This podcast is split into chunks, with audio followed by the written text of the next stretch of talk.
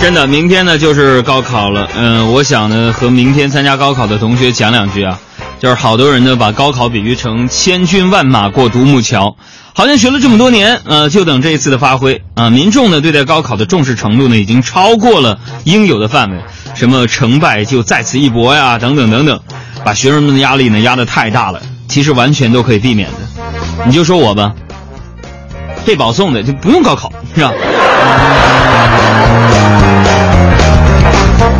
所以每当在这样的一个特殊的节日里边，我都特别感谢一下培养我的本科院校东北林业大学，以及我的研究生的毕业的母校东北师范大学。啊，那要先要长上视频条啊！调查一下。在这个城市里边有没有我东北林业大学和东北师范大学的校友呢？Hello，my teacher, students. Nice to meet you. How are you? Fine, thank you. And you 呢？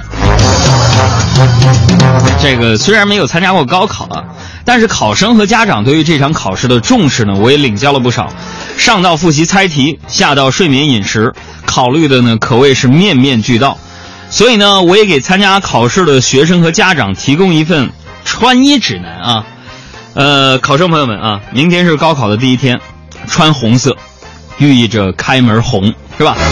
而考试最后一天呢，应该穿灰色和黄色，啊，寓意是走向辉煌，是吧？那么送考的妈妈们呢，一定要穿旗袍，那叫什么呢？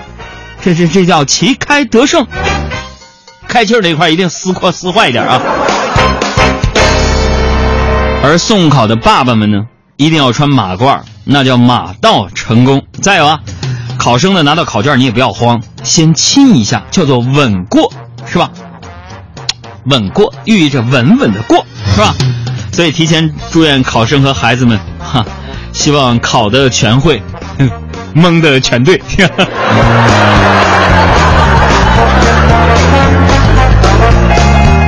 我回想起我这个读书那会儿啊。呃，我会很多啊。读书那会儿，大家还会什么三角函数啊、勾股定理，还会背文言文啊。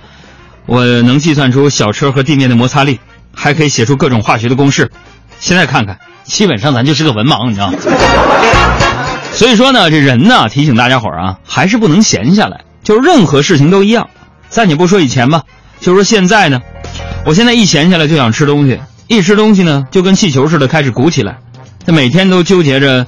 那那一两斤的体重，可忙起来就不一样了。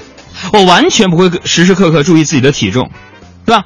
这些都可以忽视掉，因为你太忙了。然后猛的一天发现自己胖了十斤，你知道吗？